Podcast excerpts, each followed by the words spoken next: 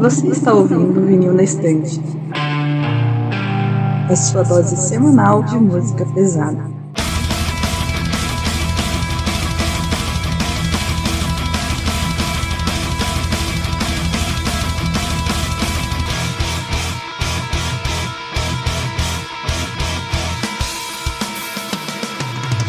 Oi, eu sou a Kati. Eu sou a Gabi. Eu sou a Jade. Eu sou o Lucas. Eu sou o Olavo de Carvalho. Não, Peralta.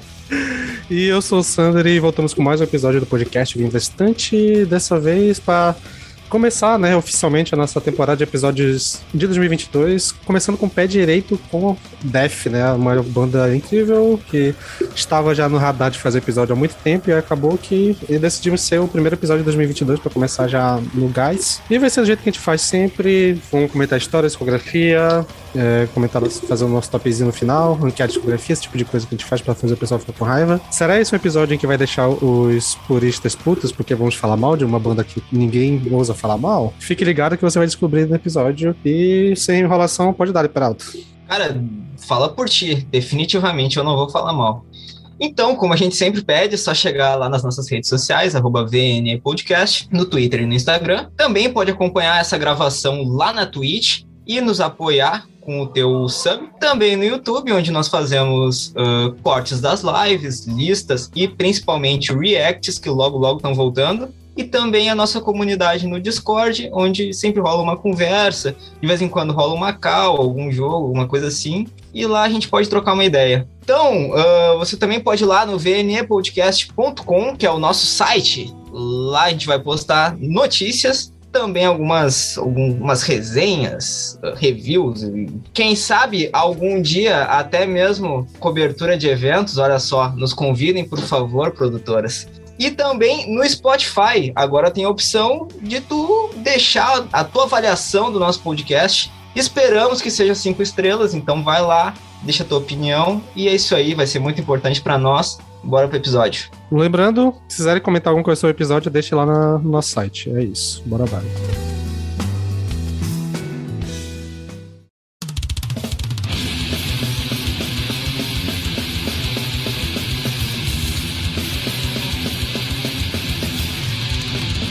Então vamos começar o episódio. Eu quero que cada um de vocês faça uma breve descrição de como conheceram o Def e qual é a relação de vocês com a banda. Quem quiser ir primeiro pode dar. Né? Então, era uma fria tarde de inverno aqui nas minhas terras. O ano acho que era 2012 por aí, ou 2013, não sei, acho que eu tinha uns 12 anos quando eu ouvi a maravilhosa canção Crystal Mountain. Eu não sabia, não fazia ideia do que era death metal e só o nome me assustava. Só que quando eu ouvi essa música, eu fiquei, tipo, completamente impactado pela técnica, pelo clima sombrio e tudo que envolvia aquela música e tudo mais. Então, assim, uh, até pelo menos os meus 15 anos, uh, o Def foi uma banda muito presente para mim, sabe? Só que depois de um tempo, eu meio que que parei de, de ouvir, não sei porquê.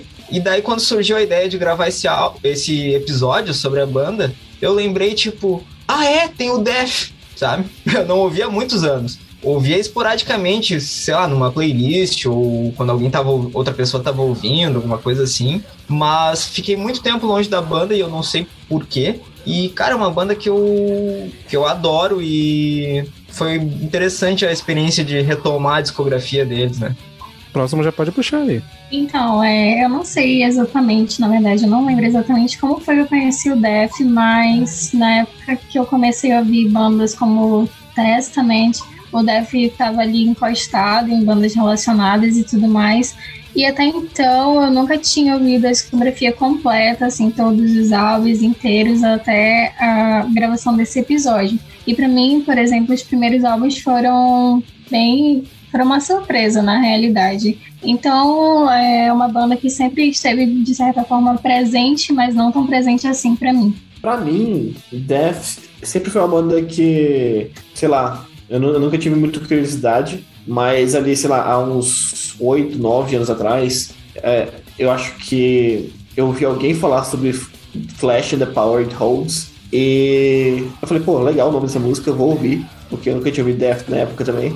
E eu ouvi, e cara, é a única música que eu, que eu conhecia deles. E eu amo essa música. E eu nunca parei pra ouvir mais nada deles porque eu tinha preguiça. E eu adoro essa música, inclusive o, o ao vivo dela lá no em 98, no Live in the Eindhoven, eu acho, de 98. Cara, essa, essa apresentação vivo é incrível. Mas eu nunca tive curiosidade de continuar procurando sobre Death, assim, tipo, sei lá, eu acho que eu ouvi uma coisa do Leprosy há um tempo atrás também, eu falei, não, não tô afim e tal. E, sei lá, era na época que eu não tava muito, muito, muito fã de metal, assim.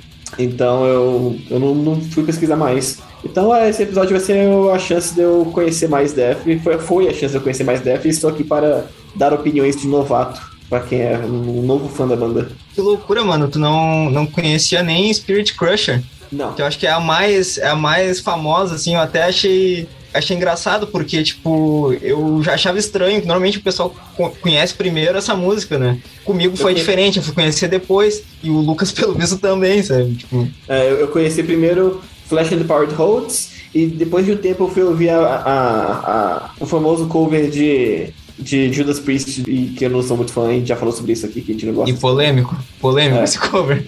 É, tem gente que ama, né? Eu ouvi de novo e continuo com a mesma opinião. É, mas eu só conheci essas duas músicas do Def, então esse episódio foi a chance de eu conhecer a banda de verdade e dar opiniões de novato aqui. É, eu acho que Def é uma. Eu não lembro exatamente quando foi que comecei a ouvir, mas eu acho, se eu não estiver inventando memórias falsas, foi na época que eu comecei a ouvir Curvades, eu acabei indo pesquisar é, um, as outras bandas que tinham os membros lá, e no Curvades tinha o Steve de George, né? Então eu já tinha ouvido falar de Def, eu já conhecia a banda, mas nunca tinha ouvido. E quando eu soube que o Steve de George tava neles, eu fui ouvir o álbum que ele tava, que na época foi o Individual Thought Patterns, que basicamente por muito tempo foi o único álbum que eu ouvi do Def. E assim, acho que até hoje eu posso dizer que eu gosto de uma fase muito específica do Def, que são três álbuns ali, eu ouço basicamente esses três. E raramente eu ouço o que veio antes e quando até a gente gravar esse episódio, o que eu, o que eu tinha ouvido eu não gostava muito. Já mudou mais ou menos a minha opinião, assim, reouvindo pro episódio, mas ainda assim tem algumas coisas do primeiro, da primeira metade da discografia da banda que eu não curto muito. Mas essa fase mais técnica deles eu, eu adoro, né? Foi o que mudou meu gosto pra Tech, tech Death, né? Então, tipo, é, é uma banda que eu tenho muito apreço. E esses três álbuns ali eu ouço com muita frequência ainda no meu dia a dia. E é basicamente essa minha relação com a banda. Pô, eu tô meio que junto com o Sander também. Eu, eu, minha relação com a banda é bem engraçada, porque eu acho que foi uma das primeiras bandas de metal que eu conheci. Porque foi um ex-namorado meu de 10 anos atrás que me apresentou. Só que na época eu não gostava de death metal. E aí, tipo, não tinha o que fazer, sabe? Eu ouvi, acho que, sei lá, acho que ele mandou ouvir o Spiritual Healing ou o Human, foi alguma coisa assim. Acho que eu ouvi o Human primeiro. E o Sound of Perseverance também, nada. Não clicou nem nada. E aí eu, eu já tentava, sei lá, todo ano eu tirava, sei lá, uma vez para tentar ouvir alguma coisa do Def e não descia de jeito nenhum. Até que ano passado, no começo do ano passado, por algum motivo, eu decidi reouvir novamente o Sound of Perseverance e clicou finalmente, depois de quase 10 anos tentando. E a partir do ano passado, faz exatamente um ano que eu comecei a ouvir Def de verdade. E ainda tinha coisa que eu não tinha escutado ainda, como os primeiros, os dois primeiros álbuns ainda não tinha escutado inteiros até estudar para esse episódio. E eu concordo com o Sander na, na questão de a segunda metade me apetece muito mais. Eu gosto, eu ouço bastante frequência. E é isso. Eu acho que tive uma relação de não conhecer nos primórdios, porque eu sempre fui pro metal mais melódico, seja uh, ou mais melódico no death metal, ou mais ou black metal direto. Então, tipo, sabe aquele caminho inverso de conhecer as bandas né, mais atuais e depois voltar para as que são clássicas? Foi mais ou menos o meu rolê. Então eu voltei pro death, assim, foi mais interessante para mim de ver de onde as coisas que eu gostava e que eu continuo gostando surgiram, assim. Então foi uma época que. E eu conheci a discografia toda bagunçada, assim. E como a gente sabe que tem fases, algumas fases obviamente não me agradaram, mas é o que eu acho, assim, se eu posso trazer opiniões, que tem que ser um metaleiro fuleiro para não gostar de Def nenhuma das suas fases, né? Então, é uma banda para se conhecer, assim, independente do teu gosto dentro do, do metal. E assim, dando contexto, né? Eu acho que dificilmente alguém tá ouvindo esse episódio não conhece a banda ou não conhece pelo menos o básico da história deles. O Def é uma banda que a gente pode datar que surgiu ali por volta de 83, né? Inicialmente a banda tinha um outro nome que era Mantas e que já tinha a formação o Chuck Schuldiner, né? Que é o membro principal e que acabou virando o único membro que esteve em todos os álbuns, né? Meio que a banda era dele. E outros membros que foram caminhando assim entre discografias e tal. E no início era um trio que é meio que eles é, sofreram muito hate assim na época, porque o som deles era pesado demais pro que tava rolando ali. Principalmente numa cena que o principal era aquele Trash Bay Area e a parte de hard rock, então a banda foi acabou sendo tanto hate que resolveram acabar. Só que o Chuck não desistiu, então ele resolveu fazer uma outra banda chamada Death logo depois e chamou os membros membros, se reconciliaram. E eles passaram muito tempo sobrevivendo de demo, gravando demo, trocando fita por aí, até que eles conseguiram fechar o primeiro contrato e gravaram o primeiro álbum, que é o Scream Blood Glory. Mas, assim, durante um bom tempo teve essa troca de formações, é uma banda que a gente vai ver que praticamente não tem um álbum que repete a formação, todo álbum tem mudança. A gente vai quando chegar os álbuns a gente vai comentar melhor sobre isso, mas é uma banda que é basicamente o Chuck e músicos em volta dele em cada álbum pra fazer o som e é, tem algumas Chuck coisas... e seus amigos. É, tipo isso, É. tipo é datado como uma das primeiras bandas a usar vocal gutural no metal. Assim, eu acho que é ao lado, talvez, do. Não sei. Possessed, eu acho que já tinha lançado coisa por ali. O Alter of Madness do. Como é o nome mesmo? Caralho, sempre esqueci o nome da banda. Morbid Angel. Morbid Angel. Isso, do Mob the Angel. Ali, ali é, é a banda que tava ali no primórdio do Death Metal. Um dia a gente ainda vai fazer um episódio sobre essa primeira onda de Death Metal ainda, pra gente falar um pouco melhor por isso. Então, acho que aqui a gente vai focar um pouco mais só na discografia a partir do momento que o Death lança o primeiro álbum. Então, essa parte de história a gente vai deixar pra mais tarde. Só um adendo aqui. ah, como eram outros tempos, né? Tipo, eles sofriam hate por ser pesado demais no metal, sabe? Tipo, E depois Tá eles sofreram hate por não tá tão pesado assim. All the É. turntables. É, é tipo. Metaleiro é, é- é engraçado, né? É bicho engraçado, não tem como.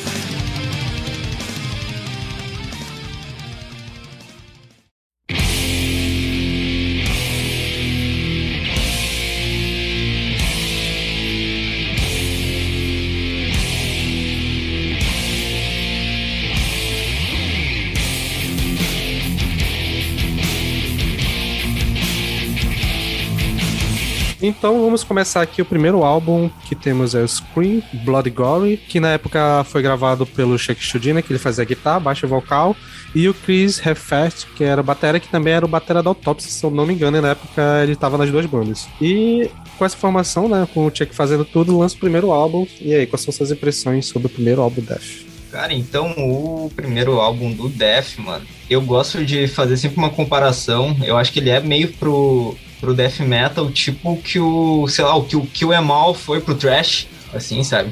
Em termos de ser. Ele tem seus problemas, ele é, tipo, meio cru e bem adolescentão, assim, sabe? Bem jovenzão. Só que, cara, ele é muito icônico porque, de certa forma, ele definiu o- os rumos que o gênero tomaria depois disso, né? Porque até é interessante trazer essa discussão que tem sempre aquela conversa tipo, ah, qual foi o primeiro ah, álbum de death metal? Alguns, que, alguns dizem que foi o Seven Churches, que foi lançado em 85, se eu não me engano. E daí também tem o EP do Hellhammer também, que foi em 84 e tal, e tem toda aquela coisa, ah, quem foi a primeira banda de death metal e tal. Mas enfim, assim como que o Emol foi pro trash, o Scream Bloody Gore, ele chegou e tipo, tá, ok, isso aqui é o death metal, sabe? Então, cara, um álbum muito importante nesse aspecto, sabe? E, sei lá, ah, ele tem um charme especial pra mim, assim, essa crueza, eu, eu gosto, eu, eu ouço ele com um sorriso no rosto, é o death metal moleque, assim, sabe? Eu concordo com o Peralta. Eu, eu, quando fui ouvir esse álbum, eu falei, pô, deve ser o primeirão dos caras, deve ser meio, né, deve ser uma aquela gravação de garagem, coisa bem estranha, assim. E não deixa de ser, mas, cara, eu gostei bastante desse álbum, eu achei ele bem legal. É, eu gostei muito mais do que imaginava que eu ia gostar, na verdade. É, e, cara, é muito louco, porque eu, eu nunca tinha ouvido nenhuma música, né? E, tipo assim, Zombie Ritual eu sei que é um puta hit deles, assim, a Sim. galera conhece. E eu ouvi Zombie Ritual pela- pela primeira vez, eu falei, caralho, que baixo, que guitarra foda, quem que, são, quem que é o baixista? Aí eu fui pesquisar, cara, é o, é o próprio Chuck, velho, que, que desgraçado, velho. Nossa, aquele, Filha da Aquele- puta, né? aquele riffzinho do começo, que tá aqui só guitarra e depois chega o baixo junto e faz a mesma coisa. Puta que pariu, é muito bom, velho. É, mas assim, o álbum como um todo eu achei ele bem legalzinho de ouvir. É, eu, tinha na minha, na minha cabeça, outra coisa que eu esqueci, esqueci de comentar, eu tinha na minha cabeça que eu sentia, toda vez que eu tentava ouvir Def, há, sei lá, muito tempo atrás, eu sentia que tudo parecia, tudo parecia muito igual, assim, sabe? Tipo, ah, tudo a mesma coisa, assim, é, tipo, é, é muito, muito idêntico pra mim. Mas ouvindo esse, ouvindo esse álbum, eu falei, puta, tá. Eu, eu fiquei meio perdido, assim, entre uma faixa e outra, sabe? Eu falei, pô, já passou de faixa? Pera, eu tenho que botar, eu não prestei atenção. Então tem um pouco disso também, assim, que eu percebi que é tudo muito bem parecido, assim, umas faixas bem parecidas com a outra. E também é, tem uma, uma puta influência cabulosa do Thrash, né, cara? É muito louco. Eu acho que tem uma influência foda do Thrash desse álbum. É, depois, Total, depois total. diminui um pouquinho, mas nesse esse primeiro álbum é uma correria do caralho, né? Tipo, É, é, é muito Bay Area, assim. É, é foda porque vocês estavam comentando sobre processo de Hellhammer e tal. Nessa, nessa época, assim, eu acho que tava tudo muito ainda é, interligado, sabe? Porque você pensa, pô, tem alguns álbuns do próprio Creator que são trash metal puro e tal, mas que são muito. Até o próprio Slayer, que são, já, já são mais. O Sodom mesmo, que também. sempre flertou bastante com Death Metal. Exatamente. Então esses primeiros álbuns de death metal, eles são, eles têm muitas pegadas trash mesmo, o que não me não me apetece tanto. Então, tipo, qual a relação, o que vocês acham do Scream Bloody Gore? Bom, pra mim é definitivamente um álbum. Ah, eu não sou muito chegada em, em, em música muito crua, não. Eu, eu sou declaradamente fã de, de é, polidez e tal. Eu gosto da coisa mais técnica. Isso aí já é, é old. Mas, é, assim, eu não acho um álbum ruim, não. Eu não posso dizer que é um álbum ruim, mas também não posso dizer que é um álbum bom, sabe? Tenho amigos que acham que o Scream é o melhor álbum do Death. E eu acho, isso um absurdo, porque Death é uma banda foda, porque, pelo menos pra mim, todo álbum depois é melhor do que o anterior. Ou seja, o Scream Bloody Gore pra mim é o pior, sabe? Mas, é, eu acho que pra quem gosta mesmo de Death Metal cru, deve ser muito, muito bom. Agora, pra mim, não, não me apetece, não me desce. Eu ouvi uma vez, não me machucou, mas acho que também não vou voltar a ouvir. Gabi, tu já tinha ouvido esse álbum antes ou foi a primeira vez também? Não, não, foi a primeira vez. Acho que esse, esse tinha sido o único que eu não tinha ouvido ainda. Porque eu já sabia que ele era mais cru. E eu já não sou chegada, eu falei, ah, deixa lá. Ah, entendi. Então, só pra contrapor, eu já acho esse álbum incrível. Pra mim, ele não é o melhor do Death, esclarecendo. Mas eu acho ele muito incrível. Eu acho que é porque eu ouvi nessa ordem, como eu falei no início. Eu ouvi primeiro Black Metal, depois voltei. Então isso daí era tipo, ah, vai, é limpinho perto do Black Metal que a pessoa gosta, né? Então eu acho que era um pouco disso. E eu gostei muito de conseguir identificar algumas das coisas que eu gostava a partir desse álbum, assim. E eu acho que, que ele é gostoso demais, assim, nesse sentido do cru mesmo. Acho que é essa parte que de fato me pega. Eu acho que o, o baixo faz tipo uma massa, assim, entre eles. Apesar de você não conseguir ouvir com toda a definição, ele liga todas as coisas, assim. Eu acho que, apesar do vocal do Chuck não ser, nessa época, o que mais me pega no Def, que era meio é, gorgolejante, assim, né? É um negócio dele, assim. É, eu acho que ficou menos sílabas e eu não gosto tanto desse vocal. Mas eu acho que o resto ele me pega muito. E pra essa sommelier de capa, é, a capa desse povo rindo é muito bom, gente. Tipo, eles rindo ali, é, tipo, me pegou muito, tive que ouvir por causa disso. E eu olhei a capa e pensei, cara, será que vem de algum lugar? Tipo, porque parecia conhecido pra mim. E sim, era é o mesmo cara que faz, acho que chama Ed Repka, que faz as capas do Megadeth. Então não era só uma questão de espaço é, que eles compartilhavam, eles também compartilhavam artistas de capa e outras coisas. Então isso é só um- uma coisa legal. Mas É. que louca essa informação, cara. Não sabia não, velho. Que da hora. E Mas é bem o mesmo capa- estilo, né? É, O mesmo estilo. E assim, eu acho. Eu, esse é um tópico importante, assim. Eu acho as capas do Def todas maravilhosas. São muito, muito icônicas, sabe? E eu adoro os memes que tem com essa capa, velho. Acho muito massa. São muito bons mesmo. É, eu vou ter que concordar com a Kat. É, esse álbum, ele é um dos que eu não tinha ouvido assim inteiro até então. E quando eu ouvi, eu fiquei, caralho, que foda. Eu adorei esse álbum. é, eu gostei muito da parte dos guturais. A Kat falou sobre ele engolir assim, as últimas sílabas, né? Acho meio, meio estranho, assim. Mas eu curti muito porque, pra mim, esse álbum é excelente. É, eu não sou muito fãzão, assim, de, de death metal cruzão, aquele death metal old school, mas eu acho que esse álbum ele vai bem mais pro thrash metal, pro speed metal. Então, é, tem a questão também que o Peralta falou sobre ele ser um dos principais álbuns do gênero. E eu acho interessante porque o Chuck ele nunca considerou né, a banda como assim, pai do death metal. Mas se a gente for parar para pensar, de certa forma, ele, juntamente com Possessed, Morbid Angel e outras bandas que vocês já citaram aí, The Side também, é sim um dos pais né, do, do Death. E eu curto muito esse álbum, curti muito, eu acho que foi um dos que eu mais ouvi recentemente, até porque ele é um álbum bem curto, né? Tem menos de 40 minutos. É, apesar de que as letras também são meio cringe, o Lucas falou dessa questão de ser adolescentezão, mas eu gostei muito. É muito aquela temática gore mesmo, né? Como o próprio nome do álbum diz. É, muitas músicas inspiradas em, em filme de terror, cadáver, essas coisas. E depois eu acho interessante essa, essa evolução que o Def vai tendo nas letras dele, né? Também começa a colocar crítica social ali depois de, de alguns anos. Mas, no geral, eu curto muito esse álbum. Eu acho que é a base do Def, é, não só da banda, mas também como do gênero no geral. Pois é, eu acho que esse álbum ele, ele foi uma surpresa, porque eu, eu, lembro que eu já tinha ouvido ele inteiro anos atrás, mas eu meio que ignorava essa primeira fase da banda. E quando eu fui reouvir, ele me chamou a atenção principalmente porque o baixo, a linha de baixo que o Chuck faz é muito boa. Acho que por ele ter feito, eu acho que ele deu um, um carinho especial, porque é até curioso, porque quando vai ter o primeiro álbum gravado com um baixista de fato, é a minha linha de baixo menos favorita da banda, que parece que nem existe. Então acho que esses dois primeiros, quando ele gravava o baixo, ele conseguia dar um carinho muito bom. E fica muito interessante, assim, eu acho que tem esse lado, lado cru que não é também tanto a minha vibe, mas eu acho maneiro. Tem muita coisa de trash que tem aquela paradinha de ficar só riff de guitarra, entrar a bateria devagar, devagar, depois na loucura. Tem várias vezes, várias músicas acontece essa coisa que é muito comum no trash, né? Que é a hora que o pessoal no show vai fazer as rodinhas, né? Então, cara, é, no geral, acho que é um, um, ótimo álbum. O início dele é muito bom. Eu, as últimas músicas eu acho que. Na verdade, mais o meio ali, meio pro final, tem umas músicas que eu acho meio. É, que eu não lembro direito, mas assim, as primeiras músicas e a última eu gosto pra caramba. Então, assim, no geral, é um álbum que eu acho que foi um ótimo começo e que ele é melhor do que alguns que ainda vai vir pela frente. Eu acho que ele tem uma, um, tipo um charmezinho, uma identidade interessante. Então, sei lá, eu, eu acho que é um puta trabalho da, da banda. Um ótimo começo.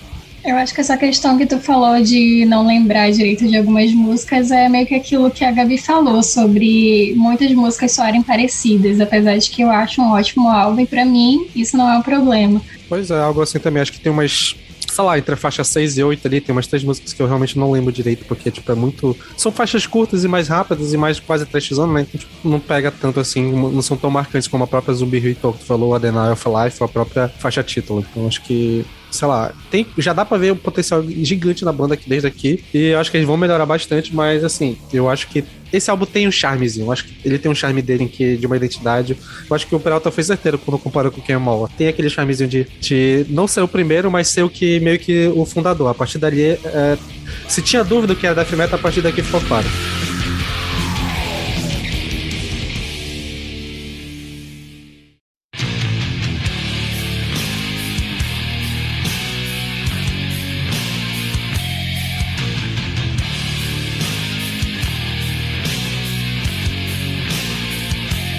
Prosseguimos então para o próximo álbum e começamos nas nossas primeiras mudanças de formações. É, Aqui novamente o Chuck grava guitarra, vocal e baixo. Só que aí temos a adição de dois membros, que é o Bill Andrews, que tocou bateria, e o Ricky Royce, que toca na guitarra, que ele era um dos membros do, da primeira banda dele, né, lá do Mantis, antes de virar Def, que voltou no início do Def, saiu e agora voltou de novo para gravar esse álbum. E que é o álbum Leprosy, que é o Leprosy, não sei como é que pronuncia, deve ser Leprosy, que é uma das capas muito icônicas, né? Um dos grandes álbuns, assim. E então, gente, quais são as percepções dos senhores sobre a, o segundo álbum do Def?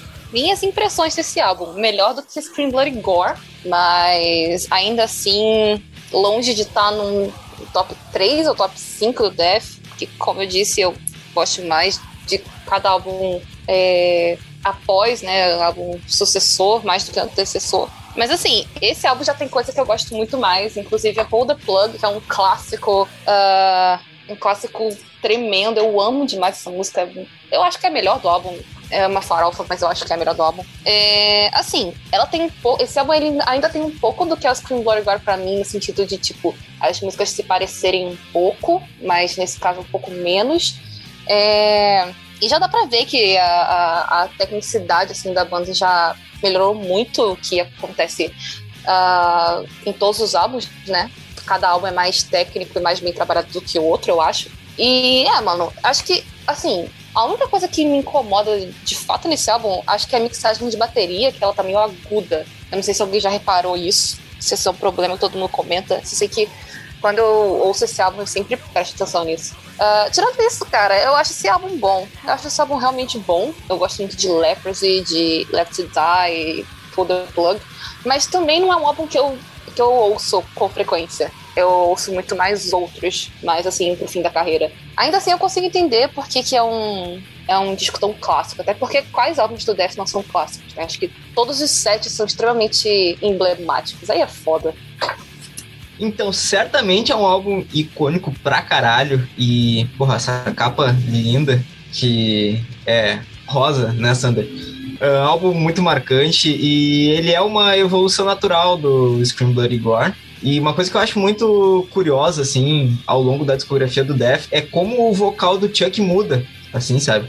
E ele muda muito de álbum para álbum. Aqui ainda não chega a ser o meu vocal favorito dele, só que dá pra ver que ele tá bem mais. Uh, tá com mais domínio do gutural e tal, um pouquinho mais técnico, porque o primeiro é uma gritaria desenfreada, né? Mas, enfim. Uh, Sobre a sonoridade, acho que é basicamente isso mesmo. Ele é uma evolução natural. Ainda dá para ouvir muita influência do trash. Aqui, em alguns momentos, ainda tenta cadenciar um pouquinho mais, mas via de regra vai pro lado da correria mesmo. E, cara, é um puta álbum para quem gosta do, de death metal. É, eu acho que ele não me pega tanto quanto o Scream Bloody Gore, mas eu acho que eu gosto muito da sequência Left Die, Pull the Plug e Open Casket. Eu acho que forma assim, uma coisa que me faz prestar atenção nesse álbum.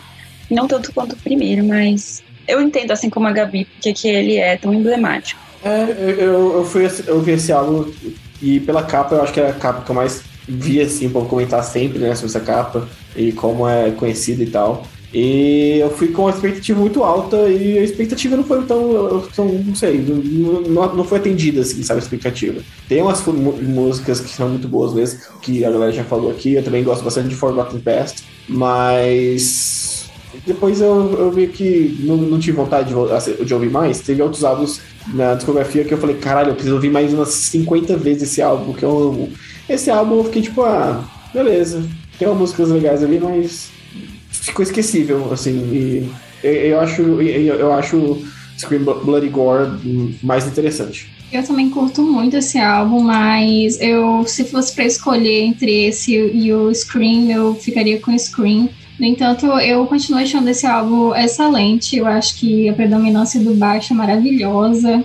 É, a partir daqui, acredito que o Death começou a tirar mais aqueles elementos de grindcore que tinha muito é, no álbum anterior e começou a focar mais no que seria a nova fase deles. É, tem muitas músicas que são icônicas, né? Como as que a Gabi e a Kat citaram, Pull the Plug, a própria Leprosy também.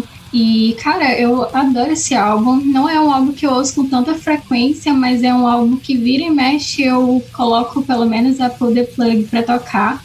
É uma música que muitas bandas já fizeram cover, né? Tá sempre tocando por aí. E eu acho que é um dos álbuns que tem a capa mais icônica. Eu acho que mesmo quem nunca viu Death, olha essa capa e lembre que já viu essa capa em algum lugar, porque é, é assim, é emblemático mesmo. Pois é, eu concordo, minha linha de relação com a banda vai mais ou menos nessa da Jade da Kat. É, eu acho que a partir desse álbum eu já consigo ver, principalmente na guitarra, uma mudança que eles conseguem. Eles começam a incluir uns elementos mais melódicos, né? Nas, tipo, não é uma só riff, já tem uns solozinhos, já entram umas linhas mais melódicas, que eu acho que eles vão implementar bem mais lá pra frente. Mas aqui eu já consigo ver. É, o baixo dele é incrível. É, novamente, o Chuck, acho que quando ele gravou o baixo, ele dava um, um, um carinho legal na mixagem pra o baixo aparecer bem e tal. Eu acho que eu gosto muito da linha da bateria, apesar da Gabi ter falado aquela coisa sobre a produção, eu, eu entendo, mas ainda se eu gosto bastante, eu acho que também a bateria, ela varia bem mais do que no primeiro. Tipo, não é só aquela bateria de trash, é, batistaca e tal, de vez em quando tem umas coisas mais variadas, usa muito o pedal também aqui. Eu acho que é um, assim,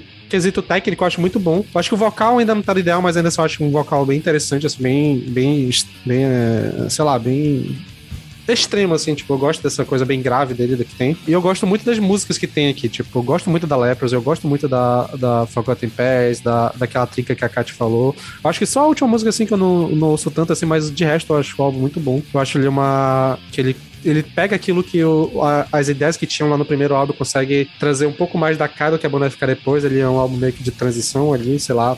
Pelo menos eu consigo ver assim. E é até é curioso porque ele veio um, um, A gente não falou, né? O primeiro álbum saiu em 87, esse aqui já saiu em 88, logo em seguida. Então, eles estão bem, assim, bem colados um no outro. E para pouco tempo, assim, um ano de diferença já dá pra ver uma, um caminho sendo formado. Eu acho que foi um caminho bem interessante. É, eu gosto bastante desse álbum. É, eu acho que.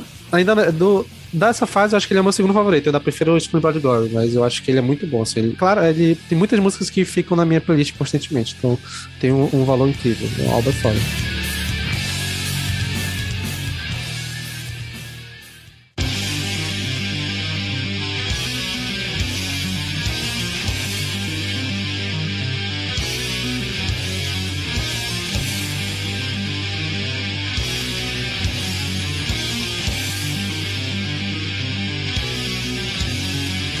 Beleza, avançamos agora dois anos na cronologia. Novamente, outra formação sendo, sendo feita. Dessa vez, o Bill Andrews permanece na bateria. O Chuck agora se concentra na guitarra e no vocal. E temos a adição de dois membros novos, que é o James Buff na guitarra que e o Terry Butter no baixo. Esse Terry Butter ele já foi também do Obituary. E o James Buffy, ele acho que ele não, não tocou em outras bandas, não. Ele participou de alguns projetos assim, comemorativos do Death, mas o Terry Butter ele já é mais famosinho assim no baixo. E com essa formação, eles gravam o terceiro álbum da banda, o Spiritual Healing. Então, uh, esse álbum também marca uma mudança do vocal do, do Chuck. Aqui ele tá bem. dá para entender mais do que ele tá cantando e tudo mais. a dicção dele tá bem melhor e também tecnicamente tá mais. como eu posso dizer? Uh, acertado, tá mais. Polido? É, polido, polido, exatamente, polido. Essa é a palavra. Enfim, uh, aqui a gente pode ver um pouquinho de mudança no aspecto técnico mesmo. Uh, ele foge tanto do da crueza dos dois primeiros álbuns e aqui ele já começa a ficar algo mais focado na técnica, um pouco mais polido também.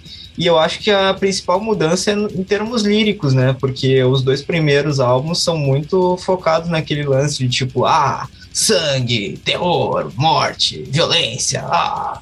E aqui ele começa já a ter letras mais focadas em questões sociais, como a própria capa é uma uma clara crítica a toda aquela glamorização religiosa na televisão e tal, e foi bem nos anos 90, época que era, isso era muito forte nos Estados Unidos, né? Aquele bagulho de tipo, tudo é do capeta e vamos, vamos te curar, assim, sabe? Então, realmente, uh, Spiritual Healing, a cura espiritual, ele traz muito dessa crítica e uma visão um pouco mais madura do Death a respeito do mundo, né? Porque é sempre importante lembrar que nos primeiros álbuns o Chuck era adolescente, sabe? No Scream Bloody Gore ele era um piá, e aqui já começa a mudar um pouco essa visão. E, cara, é, uma, é um ciclo natural, assim. Como a Gabi falou, parece que a cada álbum eles vão subindo um degrau, assim, e dá para ver bem esse desenho da maturidade da banda, sabe? Esse, esse álbum foi o primeiro álbum da cronologia, assim, né? Que eu não consegui parar de ouvir. Eu fiquei, sei lá, dois dias seguidos a minha semana só ouvindo esse álbum e a, me atrasou totalmente a cronologia, atrasou meu, meu schedule, tá ligado? Assim, minha agenda ficou totalmente apertada por causa desse álbum. Porque, cara, é, essa primeira música, Living Monstrosity, é muito foda, cara. Puta que pariu, que música do caralho. É, como eu acho que, que eles deram uma. Ainda é um, ainda é um álbum bem rápido, ele tem seus momentos rápidos pra caralho, mas tem alguns momentos que ele dá uma segurada no, no, na, na, velocidade e o peso parece que aumenta. E nossa, é muito bom, cara. É, é, bom pra caralho. E eu acho que esse. Ah, e outra coisa também muito engraçada que eu não comentei antes. É... Eu só tinha ouvido do Flash and the Power It Holds do, do Death. Então, na minha cabeça, o vocal do, o vocal do Chuck era só aquele vocal. Então, quando eu fui ouvindo, eu fiquei tipo, caraca, velho, ele nunca teve o mesmo vocal mesmo, né, cara? E eu acho que esse foi o vocal que eu, uh, cronologicamente, foi o vocal que eu mais gostei, assim. Tipo, então eu falei, caralho, esse aqui tá. Eu consigo mais entender mais o que tá, o que tá falando.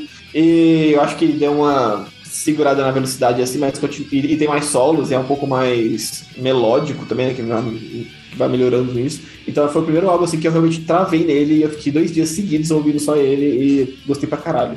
Posso dar então? Porque eu acho que vou ser talvez a quebra de, de expectativas daqui, porque esse é o meu álbum menos favorito do Def. Eu acho ele. Eu acho que o que falta um pouco de identidade, a linha de baixo é quase inexistente. Eu acho até curioso porque é o primeiro álbum que tem um baixista de fato. É um baixista muito bom, mas sei lá, parece que na produção meio que escondem o baixo, não dá pra ouvir direito, não fazem esforço assim. Eu gosto muito de três músicas, que é essa que o Lucas comentou, né? Eu gosto muito de Outer the Future e gosto muito da faixa título. Mas de resto, assim, é um álbum que passa batido. Eu acho que ele não, não me lembra tanto. Acho que é de longe o álbum com menos ouvido da banda. Eu tenho meio preguiça de voltar nele. Eu gosto muito dessas músicas dessas três aí, o resto, sei lá. E é algo que eu queria gostar mais, porque, tipo, a lança da capa, crítica cristianismo, pô, bora lá, top, porra.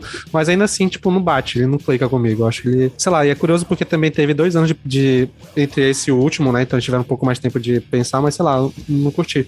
Eu gosto dessa, dessa do vocal do Chuck como tá aqui, mas assim, tirando essas três músicas, outras músicas não me marcaram tanto assim, sei lá, é isso. Eu acho um álbum legal. Talvez o mais fraco da discografia da banda, que já é um, ainda é um álbum muito bom, mas pra, pro nível do Death, ele, ele, é o que tá mais baixo, mas ainda assim é um álbum muito foda.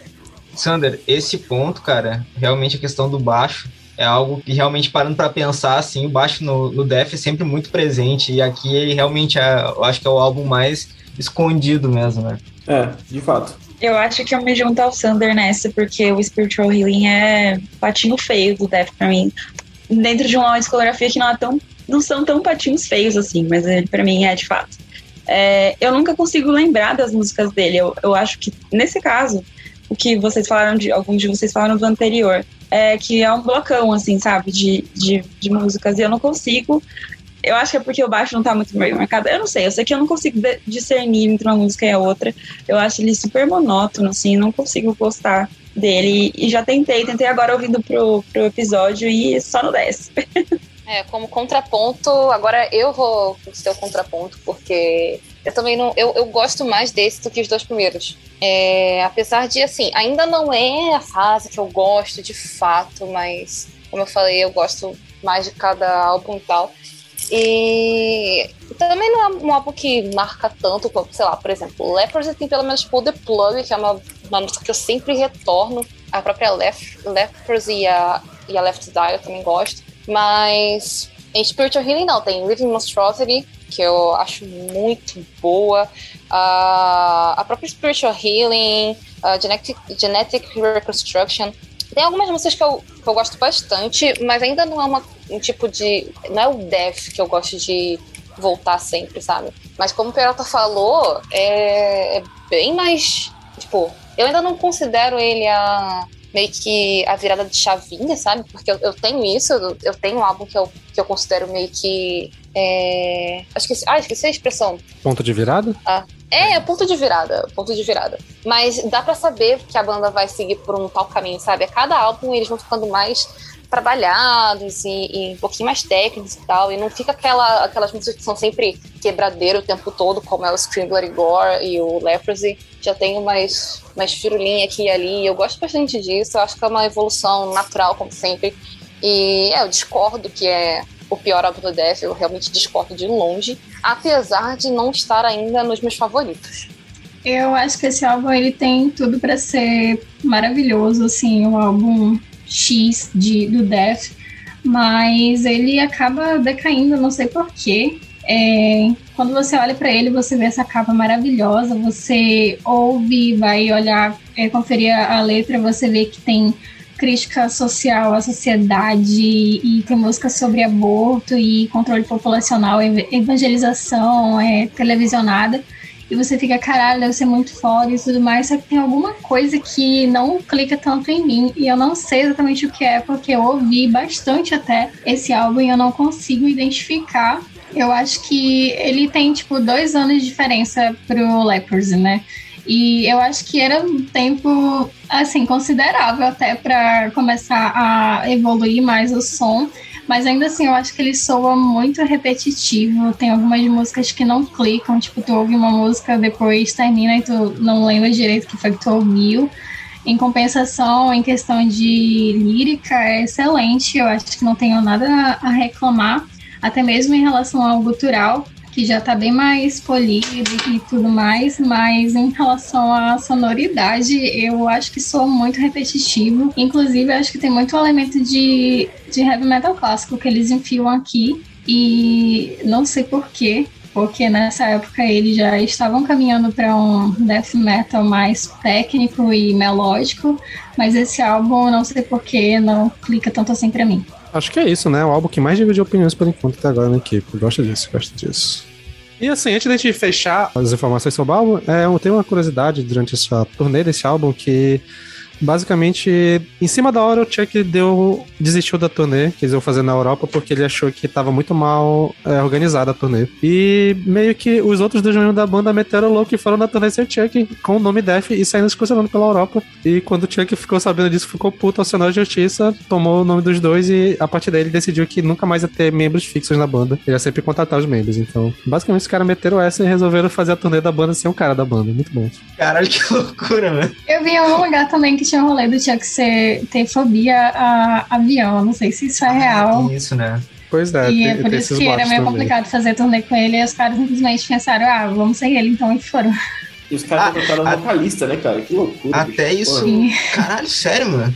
Mas aí que tá, velho. O, o foda é isso aí, meu. Pra, pra cantar as músicas do Def, iam precisar de três vocalistas diferentes, porque cada álbum é completamente diferente nos vocais, né?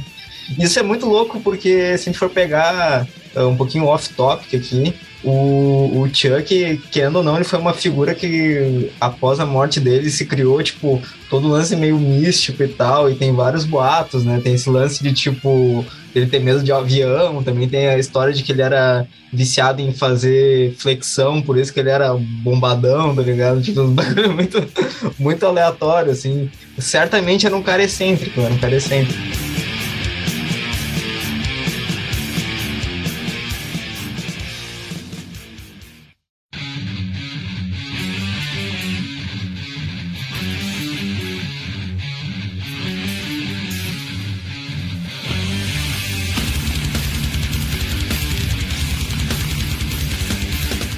Com essa carga, né, de raiva, né, que nada melhor que tá puto pra produzir coisa boa, o Chuck contrata uma equipe incrível pro seu próximo álbum. E na próxima formação nós temos o- os dois membros do Cynic, o Thomas Vidal e o Sam Reinhardt, né, que é o baixista, é, guitarrista e baterista, que eram basicamente os membros que faziam tudo no Cynic, que ainda tava começando na época, mas não tinham lançado o primeiro álbum ainda. E simplesmente Steve de Jorge no baixo. Então eles pegaram uma equipe incrível. Eu considero uma das melhores formações da história do metal. A formação desses quatro nesse álbum aqui. E lançam em 1991 o, álbum- o álbum Human.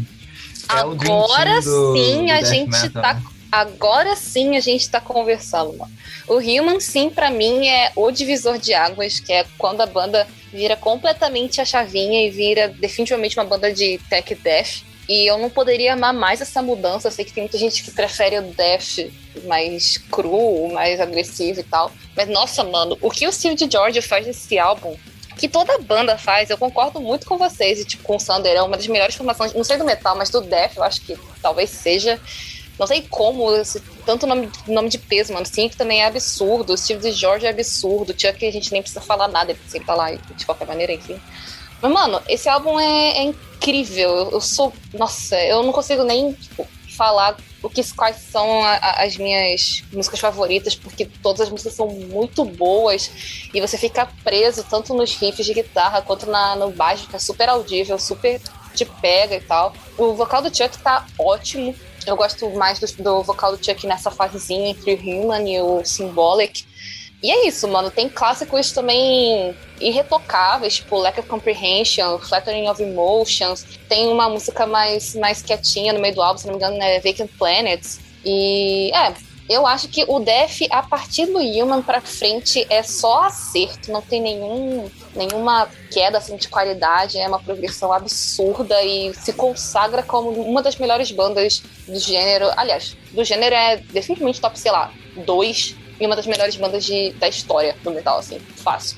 Começa aqui. Então, então, Gabi, se tu não sabe dizer qual é a tua música favorita, eu sei. E vai soar clichê, porque, tipo, é o grande clássico do, do álbum. Só que, porra, mano, Lack of Comprehension é incrível, cara. Nossa, Esse essa pá- é demais. Esse pá é a minha música favorita do Death. Eu tenho impressão de que é, tenho impressão de que é. Porque, mano, essa introdução, cara, ela é icônica, ela é clássica. Tipo, mano, quando eu, eu- quando eu ouço a primeira nota, assim, ó, meu braço arrepia, sabe? Arrepia os cabelos do braço. E, mano, aqui realmente, tipo, a banda dá um salto absurdo, assim. Enquanto a, até o álbum anterior eles estavam numa progressão gradativa, aqui parece que eles deram um salto de dois metros, assim. Foi um troço absurdo, absurdo. E, enfim, uh, aqui começa a ficar extremamente técnico. Porra, Steve de Giorgio é um filha da puta de um baixista bom do caralho. Que como esse cara é bom, mano. E assim, uh, também uh, trazendo um pouquinho do, do aspecto mais lírico, aqui a banda que já vinha nessa mudança de abordar questões mais críticas sociais e tudo mais e políticas, aqui a banda já começa a entrar na, na viagem filosófica e tudo mais e como o álbum, o nome do álbum mesmo diz e a capa sugere algo mais reflexivo com relação à natureza humana e e tudo isso que eu acho bem interessante, bem interessante. E, mano, cara, não tem que falar, a partir daqui vira.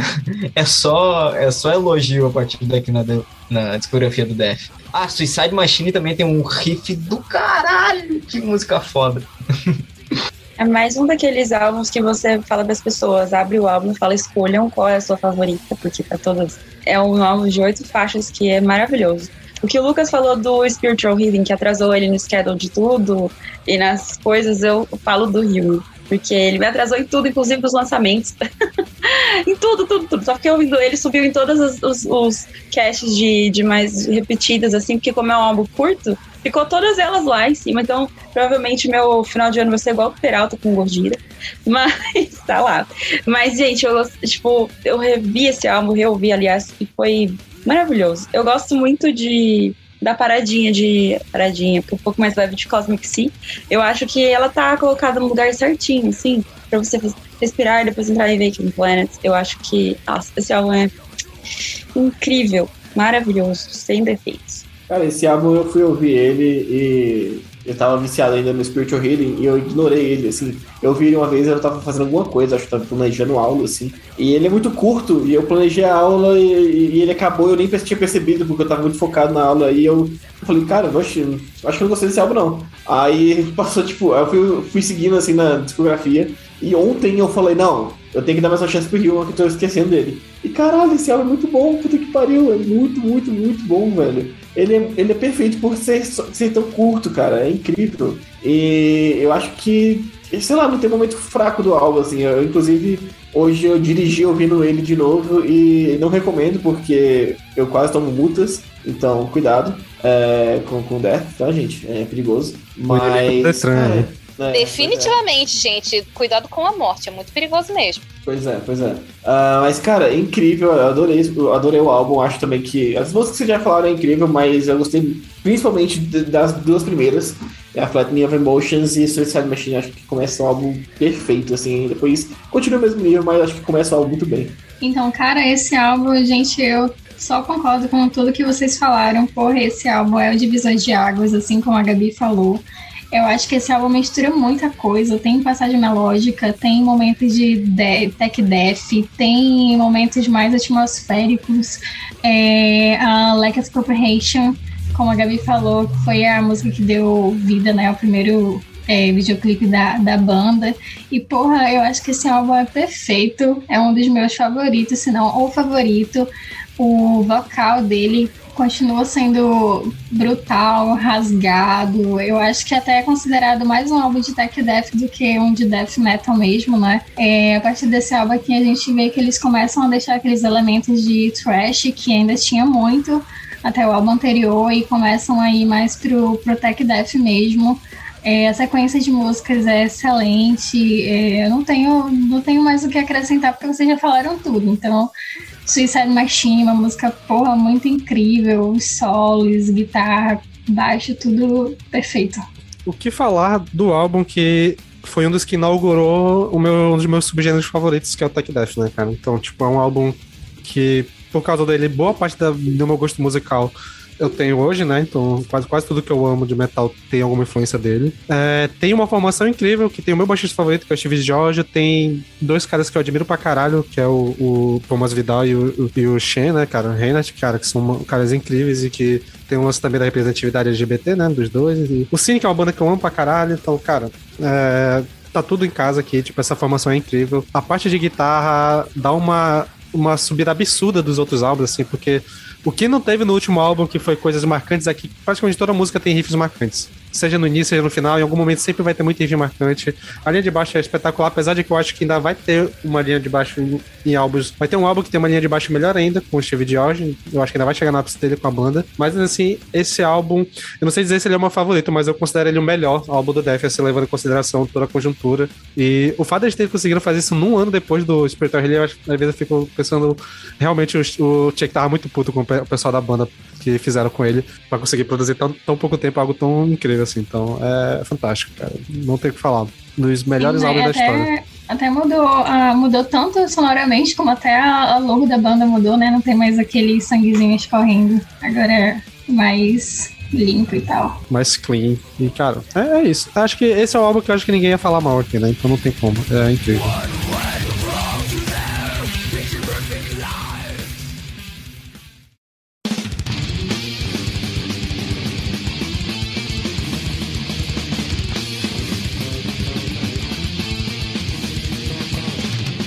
Passamos mais dois anos na cronologia do Death e nessa época o Pons Masvidal né, e o Shane Reinhardt voltaram pro Cynic, voltaram a se focar, né? Foi a única que lançaram o primeiro álbum deles, No Focus. E pra gravar o próximo álbum, Chuck só, em vez de contratar dois membros, se focou só no baterista e chamou ninguém menos que o Jenny Hugo, que na época tinha acabado de sair do Dark Avenger e que eh, posteriormente ficou consagrado além do Death também pelo Testament, né? Acho que ele saiu do Testament esse ano, né? Dia desse, acho que ele saiu do Testament, se não me engano. E é outra formação incrível, assim. Por ser só três membros, é, fica até mais fácil de apontar o quão cada um é foda. E é isso. E com essa formação, em 93, eles lançam o álbum Individual Touch Patterns. Cara, eu vou falar primeiro aqui agora, porque eu não, não vai ser o Peralta, vai ser o primeiro. Porque se eu, eu ouvi o Spiritual Healing do, por dois dias, eu ouvi esse, esse álbum por quatro dias. Ele, ele se transformou no meu preferido do, do, do Death. Já vou falar isso logo, logo, de vez aqui de cara. Eu não consigo parar de ouvir esse álbum. É o álbum que eu mais ouvi na semana, assim, de longe. Se você pegar pro Scrubble, assim, deve ser, eu devo ter ouvido ele o, o triplo de qualquer outra música do Death nessa, nessa semana. E, cara, é incrível o quanto eu amo esse álbum. Eu não sabia que era Power Trio, né? Eu não sabia que era só três caras, cara. Que loucura. É, que fudido, bicho. É incrível esse álbum. Eu adorei. É, quando eu vi a Overactive Imagination, eu percebi que o vocal do, do Chuck tinha mudado de novo. Eu falei, cara, beleza. E eu gostei mais desse vocal ainda. Eu achei que tá, tá mais fudido ainda, tá mais incrível ainda. E tá muito mais prog esse álbum. É, é, acho que. É, é, vocês falaram que. A Gabi falou que era o, o, o, ponto de virada realmente era o Human e tal, e eu concordo. Mas eu acho que eles pegaram assim o que fizeram no Human e levaram a mil, assim. E tá muito prog esse álbum. E tem vários momentos incríveis e. Nossa, é muito bom esse álbum. E quando eu vi em Human Form pela primeira vez, eu falei, caralho, é, é isso que eu gosto. Puta que pariu. Que música fodida de boa, cara. Esse, o, o Individual Thought Patterns é uma coisa tão absurda que, assim, eu, eu não é meu favorito do Def, mas eu entenderia perfeitamente se alguém dissesse que é o seu, porque, primeiramente, que tem o Steve George de novo, e o baixo nesse álbum é, assim, acho que é o melhor baixo de death metal em álbum que eu já ouvi na minha vida. É surreal o que esse cara consegue fazer. É, é, surreal o, o, som desse baixo. Meu Deus do céu. Se você tiver curiosidade, vai no YouTube, procura um cover de qualquer música nesse álbum. Especialmente o Fretless, né? E, Inclusive, meu Deus do céu, você vai ver tem um coisa cover, absurda. Tem um cover do Bruno Suter da, da primeira música do álbum, assim, ele tocando baixo Fretless. É muito da hora. Nossa, mano. Eu, eu sou apaixonado. O som do Fretless é muito bom e, e, é bizarro o que ele consegue fazer. O Bruno e... Suter tinha uma banda cover do Death, né? Ele tocava Nossa, baixo e cantava. Caralho, caralho. Louco, louco. Mas enfim, como o Lucas disse, esse álbum é uma coisa absurda mesmo, é, é extremamente técnico. Eu, eu, acho, eu não sei se ele é mais técnico que o Symbolic, como um todo, mas ele é bastante, ele é um dos mais técnicos. Eu acho isso pra mim é um, um, prato cheíssimo. Muitas músicas marcantes, mano. A primeira música, como vocês falaram, que tem o cover, a Overactive Imagination, é incrível. Trapped in a Corner, Out of Touch, enfim, é, são músicas muito boas. E tem ela, que eu considero a maioral, uma das maiorais, pelo menos, sei lá, top 3 músicas do Death, que é The Philosopher. Essa música, mano, essa música não tem igual. Essa música é, é um clássico também, e ela merece muito esse título. a letra é incrível, o solo, o riff principal são muito, muito é, é emblemáticos e para mim é um dos melhores solos do Death, tá, né? Um dos melhores riffs do Death tá nessa música. E, enfim, esse álbum é uma doideira. É de uma tecnicidade absurda, tremenda. O vocal do, Chuck tá incrível também. E é isso, mano. Eu acho que a única coisa que eu melhoraria um pouquinho, um tiquinho, nesse álbum é que a mixagem ela meio, tá meio blend, sabe? Ela tá meio. Uma, não, tá, não tá muito distinguível uma coisa da outra. Não é nada que comprometa. Eu só acho que, por exemplo, a do simbólico é melhor. E é só isso, mano. Porque esse álbum, para mim, é, é, é, incrível do começo ao fim. Todas as músicas são excelentes. E Steve George.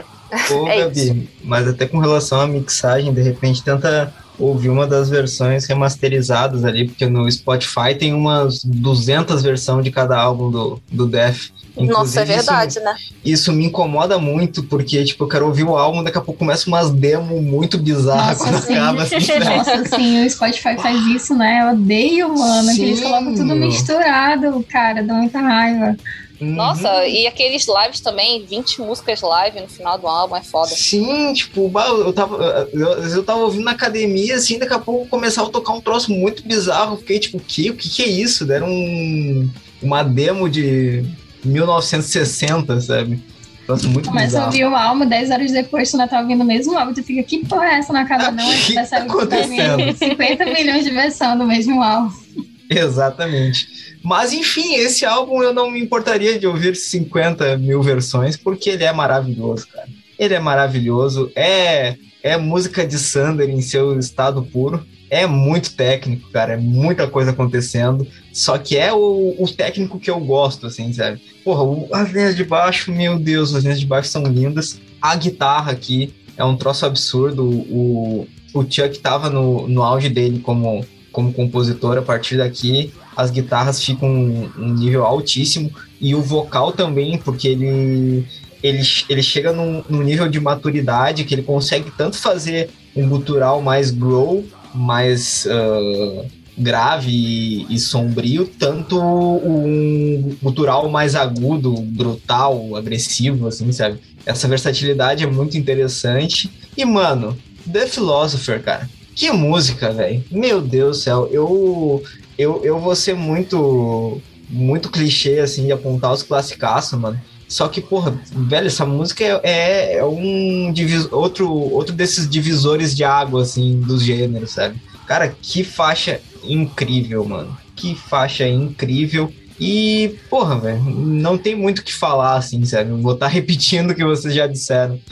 Concordo com o Peralta que não tem mais muito o que falar, porque vocês já falaram tudo. Esse álbum é perfeito. Eu acho que é, sei lá, meu terceiro favorito do, do Def, mas até meio difícil escolher álbum favorito, porque, caraca, é o Def, né?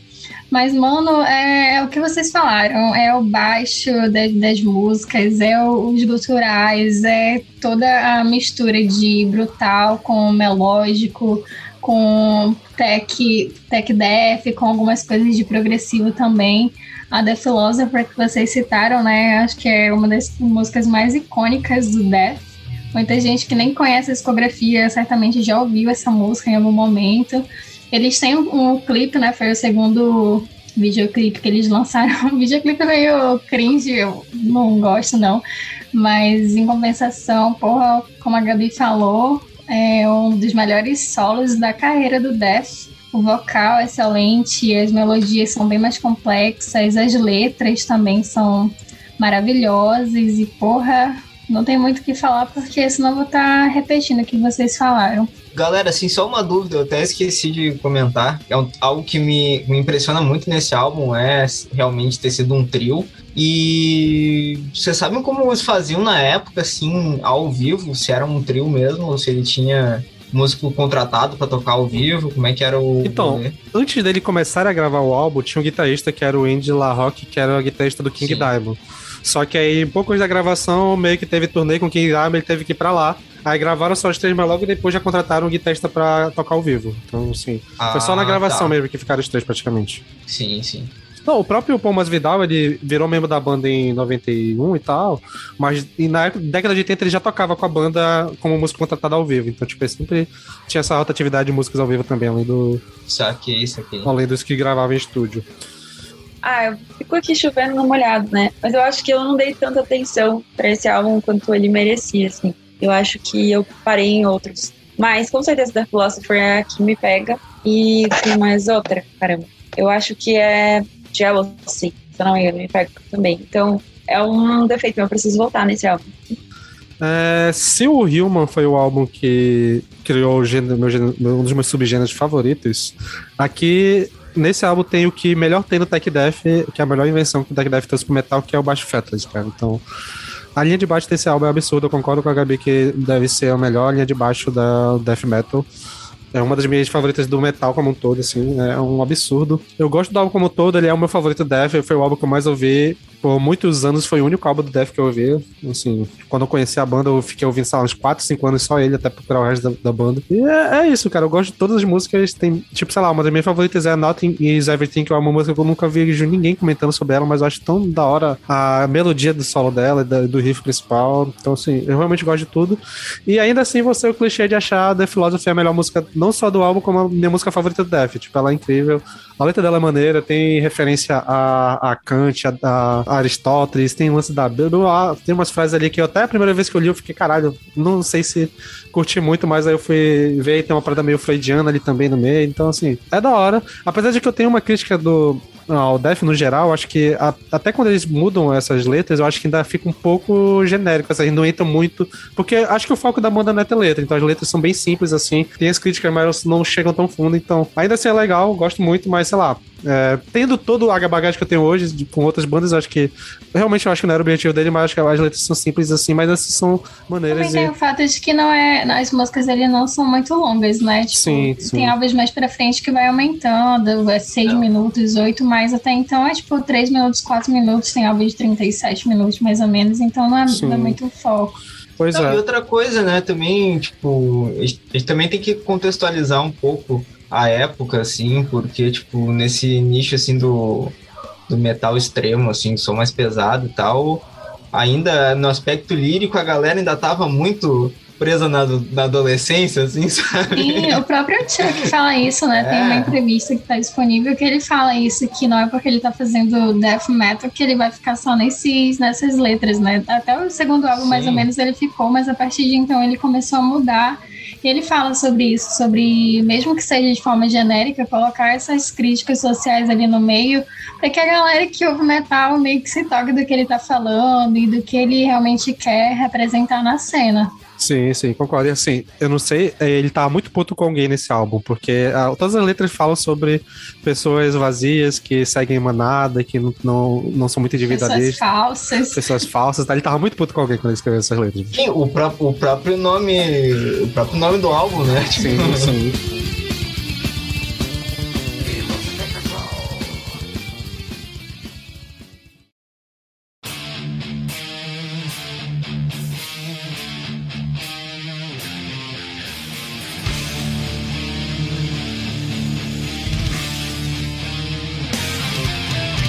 Beleza, seguindo mais dois anos. E com nova formação, dessa vez Steve George sai da banda. O Jenny Huglo mantém. E temos a adição do Bob Kubel e do Kellen Conlon. E com essa formação, eles lançam o penúltimo álbum da discografia da banda, que é o Symbolic. Cara, então, mano. É. Pô, não, não tem o que falar. Esse é foi o primeiro álbum da, da banda que eu ouvi, tá? E eu amo a capa desse álbum, eu amo a capa desse álbum. E como eu falei na introdução, a minha primeira faixa do Death foi Crystal Mountain. E cara, que álbum incrível, velho. Primeiro, essa faixa é um clássico absoluto, também é uma que tá no, naquele panteão dos grandes clássicos do, do metal. Não só do metal extremo, do metal no geral, provavelmente. E, cara, assim, o que mais me conquista nesse álbum e foi o que me conquistou a primeira vez que eu ouvi, é que ele tem um tom um pouco mais sombrio, assim, sabe? Ele continua com esse lance técnico e tal, mas eu não sei, não sei por causa, se era por causa da capa ou se eu mantive um pouco da minha primeira impressão quando eu ouvi, quando era um, um moleque, um pré-adolescente lá com 12, 13 anos, mas ele mantém uma, uma coisa sombria, uma coisa meio mística, assim, e eu curto muito, cara, curto muito, e ele... Eu, eu ainda Fico em dúvida se ele é meu álbum favorito, cara, porque ele tá empatado com o outro, mas é, é muito de cada dia, assim. Vai ter dias que eu vou, vou preferir esse, vai ter dias que eu vou preferir o outro. Então é, é um páreo acirrado, mas, porra, Symbolic é muito. Tem um, tem um lugar muito especial no meu coraçãozinho aqui? Mano, se eu não me engano, se eu não tô enganada, o Symbolic é um dos álbuns mais bem avaliados no Metal Storm. E um dos melhores, um dos álbuns de metal mais bem avaliados de metal extremo, pelo menos, do Rachel Music. Ele tá, tipo, bem alto para um álbum de metal no, no, no, ranking do ano que ele saiu. E você vai perguntar pra, sei lá, bota aí, 80% dos fãs de Def, todo mundo vai falar que Symbolic é o álbum favorito e tal. É quase que indiscutível, apesar de também não ser meu álbum favorito. Ele é meu segundo favorito, já foi o primeiro, mas hoje em dia é o outro que eu imagino que seja mesmo do Peralta, não sei, análise. Imagino que sim, só, só ficou faltando um álbum pra gente falar. Mas enfim. mas enfim. É... Mas assim, é pau a pau. É totalmente pau a pau. E uma coisa que eu gosto muito no Symbolic é que, assim, o Death sempre foi uma banda meio. Oh, difícil, eu acho. Não no sentido ruim. É, é porque é uma banda muito técnica e muito assim e tal. Tirando os dois primeiros álbuns, é uma banda meio técnica demais, então às vezes não tem aquela. Não é muito acessível, né? É, exatamente. Não tem aquela progressão normal de, de ter refrão sempre, apesar de não ser uma banda de prog, death especificamente. Ou, ou só, sei lá, você não se liga muito que tem um refrão na música, enfim. Eu, pelo menos, acho assim. Algumas, né? Não todas as, nem todas as músicas, claro. Mas o que eu acho no Symbolic é que quase todas as músicas elas têm. Ela meio que tem um refrão muito, muito chiclete. Ou tem um riff muito chiclete. Então, todas as músicas elas são bastante diferentes uma das outras. Você consegue se ligar nelas muito facilmente. Tipo, eu lembro que quando eu tava voltando a ouvir Def, quando, no ano passado, né? Quando eu voltei a ouvir e realmente gostei, eu já tinha escutado Symbolic antes. E aí, depois de um tempão sem ouvir, eu, eu peguei de volta e eu tava cantarolando todas as músicas. Eu cantarolava uma parte ou outra e falava, caralho, como é que eu lembro disso, mano? Sabe? Tirando Crystal Mountain, que realmente é um clássico que todo mundo conhece, de, sei lá, por osmose, quando você vira metaleiro. É, eu tava lá cantarolando o riff da Sacred Serenity, da, da sei lá, Empty Words, Zero Tolerance. E isso eu gosto muito, porque você tem uma tecnicidade tremenda também ao longo do álbum, mas você tem aquele, aquele chiclatinho que gruda na sua cabeça e faz você não esquecer a música, você não achar que ela é esquecível e tal. E é, é um balanço ótimo. E é isso, mano. É, pra mim é o segundo melhor álbum do Death. Fácil. Já foi o primeiro, mas hoje em dia é o segundo. Mas é isso, eles estão pau a pau. E eu entendo muito ser o fan favorite, porque realmente é, é de uma Mano, é de uma. De uma é, é brilhante. É isso é brilhante. Isso é importante até para imortalizar um pouco a figura da banda, assim, ter tantas faixas icônicas e acessíveis nesse, nesse álbum, assim, sabe? Porque agora eu entendo porque eu gostava tanto desse álbum, porque ele, de certa forma, ele é acessível para um moleque de 12 anos que nunca ouviu nada extremo e tá começando a ouvir metal extremo, sabe? Então, tipo, ele, ele acaba sendo muito marcante e icônico. E, de certa forma, nesse ponto, ele contrasta com o álbum anterior, porque, assim, o Individual uhum. Fault Patterns, embora seja um disco incrível e que beira a perfeição, como nós falamos aqui, ele não é um álbum, não é um álbum fácil, não é acessível, assim, sabe? Nossa, então, nem assim, um pouco. Um... Eu tive que ouvir o, eu tive que ouvir o Individual Thought Patterns muitas vezes para Exatamente. Para digerir. Exatamente. Muitas, muitas vezes. Eu, eu, fui, eu fui entender o quanto ele é foda agora, tipo, 10 anos depois de conhecer a banda, sabe? Então, tipo, para ver como é também. complicado. Eu sabe? também. Acho que ele é muito mais palatável, né? Acho que essa é a palavra para ele. É, eu gosto muito da, da, uma sequência que é a Cristão. Acho que as últimas músicas, na verdade, a partir de Cristão Mountain, me pegam bastante. É, que eu ia dizer. E pensar que, tipo, ele foi feito. Aliás, foi pensado para ser o último álbum do Death. E eu penso, que bom que não foi. É, mas. porque outro, um que vem aí por aí, ele é. Enfim. Mas. É, e algumas coisas, acho que o Peralta falou sobre ele ser um pouco místico, assim. Tirando o Sacred Serenity, que procurando aí, por aí, ela fala sobre o amor do Chuck por cachorros e gatos. Então, não é tão assim. Mas é um álbum gostoso. Eu acho que eu digeri melhor ele, o Symbolic, do que o Individual Patterns, que foi muito complicado. Mas esse desceu assim, ó, tranquilamente. Mas é mais um que eu precisava dar a devida atenção. porque eu fico muito em outro álbum do, do Death. Eu sinto que esse álbum é um álbum que eu até hoje ainda preciso dar um pouco mais de atenção para ele. Não sei porquê, mas eu não, não me clicou tanto. Eu já ouvi esse álbum algumas vezes, mas eu sinto que não sei porquê, eu não consigo prestar muita atenção nele. Eu acho que é justamente por ele ter muito essa mistura de muita coisa. É, assim como no álbum anterior, mas aqui ele já é um pouco mais longo, né? Ele começa a, a ter umas músicas com, com tempo maior e tudo mais. Tem muita gente que fala que ele é um álbum de death progressivo por conta disso e por conta de outros fatores também. Mas eu gosto bastante dele. É um álbum que, como eu falei, preciso ouvir mais, preciso conhecer mais. Só que, no geral, eu não acho ele um álbum fraco. Tem, é, tem álbum que eu acho pior, né? Já citei.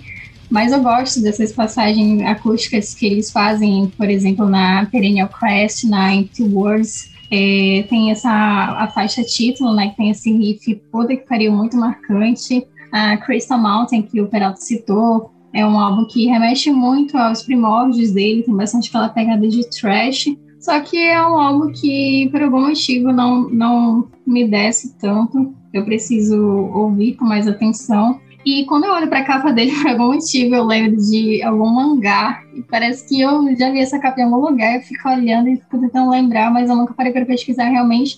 Mas não sei porque, mas não lembro algum mangá, algum desenho dos anos 90, não sei exatamente. É, Esses olhos parece, parece os anjos de Evangelion, velho. Evangelho, acho que é alguma é, coisa tipo, de Evangelho. Com aqueles, com aqueles olhão bizarros, assim. Sim, a, as cores também, né? Lembro bastante, eu acho que é isso. A primeira vez que eu vi, eu achei que era uma capa do Carcast. Mas você sabe, de relance? eu olhei e pensei, Cara. nossa, isso aqui já vi em algum anime, mas enfim, né? Eu tenho a mesma opinião da Jade, assim, cara. É, foi o álbum que eu menos ouvi, infelizmente, né? Porque nem disse, o último álbum eu não parei de ouvir ele. Foi difícil de parar de ouvir o Individual. Mas deu pra ouvir, assim, umas duas ou três vezes esse álbum. Eu concordo pra caralho com o que a Gabi disse, assim, é um álbum mais acessível mesmo, é um álbum mais chiclete, que tem umas. Tem realmente cada todas as músicas têm pelo menos uma partezinha ali que é um riff mais cadenciado assim para você ficar batendo cabeça é, é, bom pra caralho mas eu não ouvi ele tanto não, não tive tanta vontade de vo voltar para ele provavelmente daqui um mês eu vou estar caralho é meu álbum preferido mas é a vida, né? Fazer o que? A gente vive nesse, nessa agenda apertada. Uh, mas, cara, não tem, não tem momento ruim no, no álbum, assim, sabe? Tipo, você ouve o álbum inteiro. Uh, inclusive, o fato do que a Jade falou, que de ser um álbum mais longo, não me, não me chateia nem um pouco, porque eu gosto pra caralho de prog, né? Então, assim, realmente é um álbum mais longo, tem, tem faixas longas, mais longas, quer dizer, no caso, né? E é incrível, cara. É muito bom, é muito bom mesmo. E sei lá, a Symbolic Crystal Mountain, que eu nunca tinha ouvido na minha vida. Não, não, todo mundo fala dessa, dessa música, eu nunca tinha ouvido nem um pouco. É, gostei pra caralho e de Misanthrope também, achei muito foda. Gente, eu tô muito chocada que vocês dois falaram que não clicou tanto em vocês, porque é como o Lucas falou, é muito, é muito acessível então, assim, gente, como assim? Foi o primeiro álbum do. Acho que foi com esse álbum que eu comecei a gostar de, de, de verdade. Foi com esse álbum que virou a chavinha para mim. Porque ele me marcou muito. Eu ficava sempre com algum, algum refrão ou algum riff na cabeça, sabe? Nossa, eu tô aqui. Enquanto vocês estão falando, eu tô aqui repetindo. There will be zero. Sim, Tolerance. Sim. Não, sabe o que, que é? O Lucas falou o nome Crystal Mountain e começou a tocar na minha cabeça. Inside Crystal Mountain. Sim. Tipo, num loop infinito, assim, sabe? ah, tá louco, não. É foda, ele, ele gruda demais, ele gruda então demais. deixa eu quase completar a, a decepção de vocês aí. Assim, essa trinca entre o Human e o Symbolic são, pra mim, os três melhores álbuns do Def. É incrível, Tech Def pra caralho, o meu gênero favorito tá ali, pá. Mas entre os três, ele é o que me pega menos, muito por causa da duração. É, tipo, eu sei disso muito bem, que álbum de Tech Def, quando fica mais de 50 minutos, acaba ficando meio enjoativo de ouvir e tal. É mais jogo tu ouvir, assim, música por música, pegar algumas coisas separadas e tal. E esse álbum tem um pouco disso de mim, apesar de realmente amar ele, eu gosto muito das músicas deles, assim, separado. Só que é um álbum que eu normalmente ouço mais músicas deles em playlist do que pegar ele inteiro pra ouvir. Porque... Nossa, sim, que é muito cansativo. Pois é, ele, ele é um pouco cansativo pra mim, assim. Mas assim, eu gosto dele pra caralho ainda. Ele é, sei lá. Os outros dois é um 10, pra mim ele é um 9, ainda assim. Então, sei lá. Eu realmente adoro ele, mas entre os três melhores ele é o mais fraco, assim, pra mim. Mas ainda assim ele é incrível. Até falar que é fraco é é, até nem, nem, posso falar isso, né? Ele é só o meu menos favorito entre os três. Mas é um álbum incrível, eu gosto muito da, da linha de guitarra deles. Eu acho que a mixagem de bateria desse álbum talvez seja a minha favorita da banda. Tipo, sei lá, tá bem claro, dá pra ouvir todos os bumbos, as caixinhas, os pratos, tá bem claro e tal. Acho muito interessante isso. E eu acho que é um dos melhores trabalhos de vocal também, mas ah, sei lá. Sim. A dura... falar isso pois também, é, Sander, mas o vocal aqui tá muito bem feito, mas a duração das músicas é que pega. Então, assim, eu ouço ele de vez em quando e tal. É, é, eu sei, acho que nem, nem dá pra comparar é, o tanto de ouvir ele com o que eu já ouvi do indivíduo aí do Human. Mas ainda assim eu gosto, gosto bastante dele. Ele tá ali lá em cima na, na, no ranking da banda. Então é, acho que é isso. Tranquilo, Sander. Todo mundo tem direito de estar errado de vez em quando. Isso não é vergonha. Ó, oh, eu vou falar que. Não sei se o Peralta vai, vai concordar comigo, já que o Peralta também gosta do Symbolic tanto quanto eu. Mas eu acho que o, o único. Não vou nem dizer defeito, mas para mim, Tipo, comparando o indivíduo ou o anterior e o sucessor, que é o Sound, que tem é, encerramentos que eu considero assim, top tier, são, são tipo, melhores encerramentos, eu acho o encerramento do Symbolic um pouco abaixo. Só isso. Tipo, eu não sou ah, muito chegada em sei, eu Quest. Acho, eu acho foda essa música, eu gosto muito. Não que eu não goste, não, eu também aí. gosto. Mas é que eu acho que, porra, The Philosopher e, e Moment of Clarity são duas músicas que eu acho, meu Deus do céu, sabe? Melhores músicas do Death. Tá, tá. É que eu tava pensando. não, esquece, eu tava pensando na, na versão que eu ouvi que encerra com o cover de Painkiller. Daí eu fiquei tipo.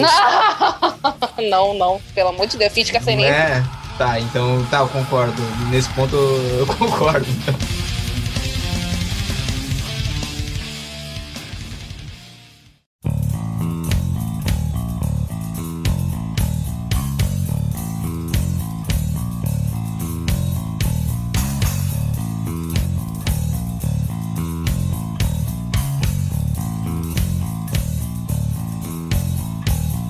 Beleza, viajamos agora três anos na cronologia e uma nova mudança completa de membros. Só resta o check aqui da última formação e ele traz Shannon Han, Richard Christie Scott Shadlin, que era a formação de outra banda, que acho que a gente vai poder discutir um pouco aqui antes de focar no álbum, que era o Control Denied, que é uma banda que o Chuck fez pra tocar coisa diferente do Def, mas assim, se eu não me engano, rolou um rolê ali na, na gravadora, ela não queria publicar queria que publicasse pelo menos mais um álbum do Death, então meio que o álbum que saiu do Control Deny virou o álbum do Death, que é o Sound of Perseverance. Caralho, sério Eu isso, não mano? sabia desse, dessa fofoca, eu não sabia desse rolê, eu tô chocada.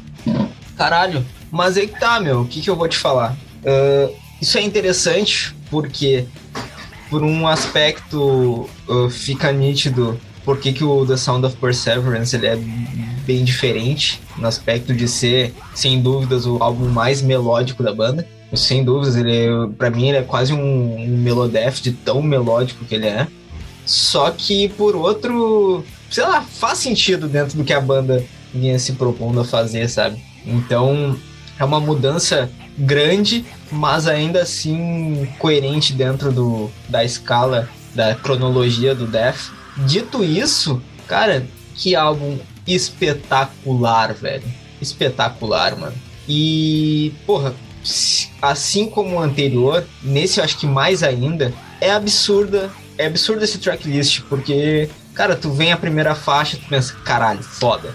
A segunda faixa, tu pensa, caralho, foda. A terceira faixa é Spirit Crusher, que é o maior clássico da banda, um dos maiores clássicos da história do metal. Só que ela fica, ela fica até meio apagada, porque daí chega a quarta faixa, é ainda mais foda que é Story to Tell, e depois vem a fucking Flash in the Power It Holds, e depois Voice of the Soul, que é um dos maiores instrumentais da história do metal, e que hoje eu tava ouvindo esse álbum na academia, começou a tocar essa música, daqui a pouco eu tava segurando aqui o, uma lágrima, quase escapando, assim, eu tentando dar aquela, aquela sugada, assim, sabe?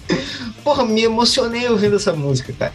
Então, assim, esse disco é, para mim, é, é nota 10, ele é incrível, perfeito. As passagens de violão inseridas são maravilhosas. As linhas de baixo, embora não seja o, o poderoso Steve DiGiorgio fazendo também são incríveis. O baixo desse, desse disco é muito bom, ele tá gordão, encorpado, com um timbre bonito.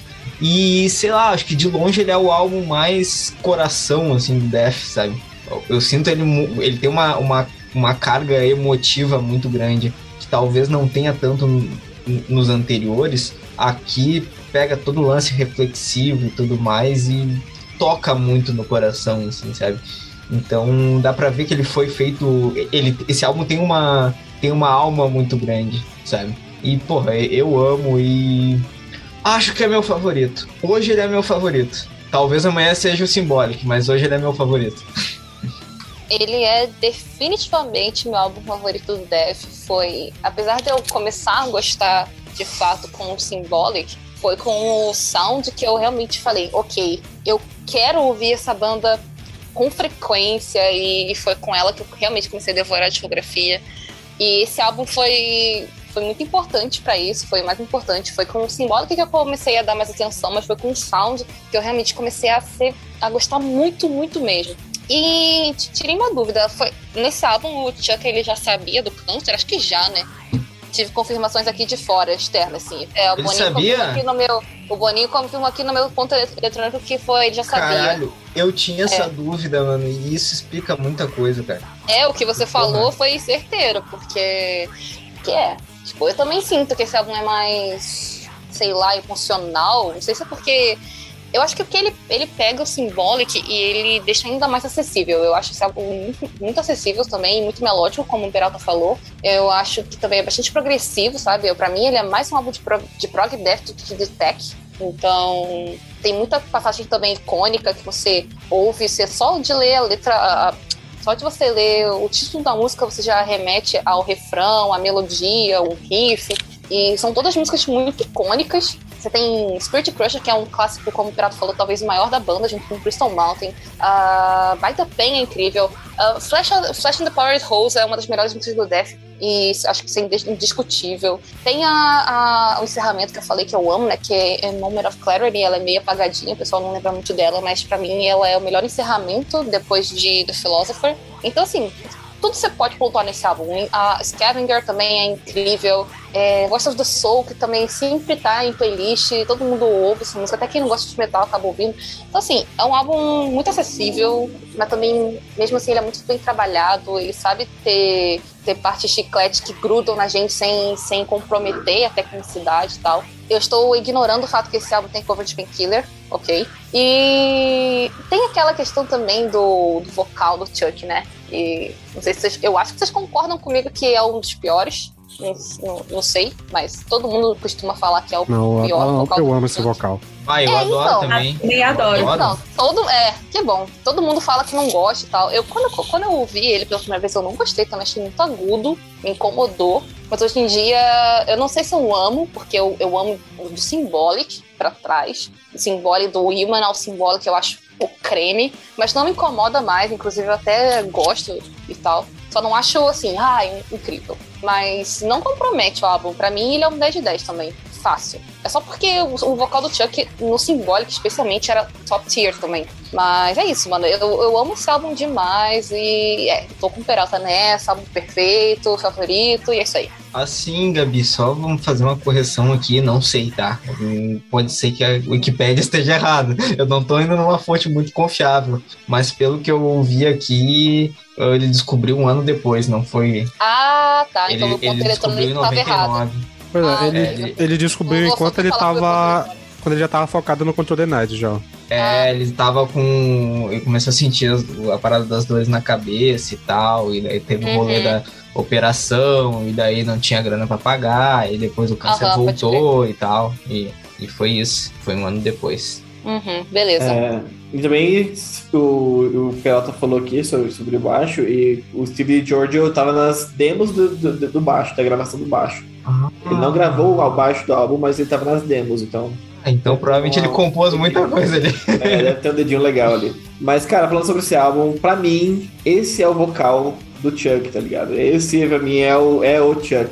E, caralho, é, é muito foda. Ah, esse álbum é incrível, esse álbum é maravilhoso. Eu falei, agora eu falei que meu preferido é o Individual, mas eu não sei escolher entre ele e, e, e o The Sound of Perseverance, porque, cara, é incrível, é maravilhoso. E Flash and the Power Holds pra mim vai ser sempre é, a música do, do Death, assim, a melhor música do Death de longe pra mim. Sempre vai ser. E, porque foi ela que eu descobri, foi por ali que eu descobri o, De o Death e ouvi ela hoje de novo e eu, caralho, essa música é incrível, é maravilhosa e como esse vocal dele casa bem com, com toda a sonoridade do álbum. E, meu Deus, aquele riff de By the Pain é simplesmente pornográfico, assim, é, é ridículo de foda aquele riff. É maravilhoso e ainda tem um, um baixo comendo tudo depois, assim, é, é incrível, sério, esse álbum é maravilhoso. É, eu tinha ouvido um pouco dele há bastante tempo atrás, eu não tinha gostado, mas enfim,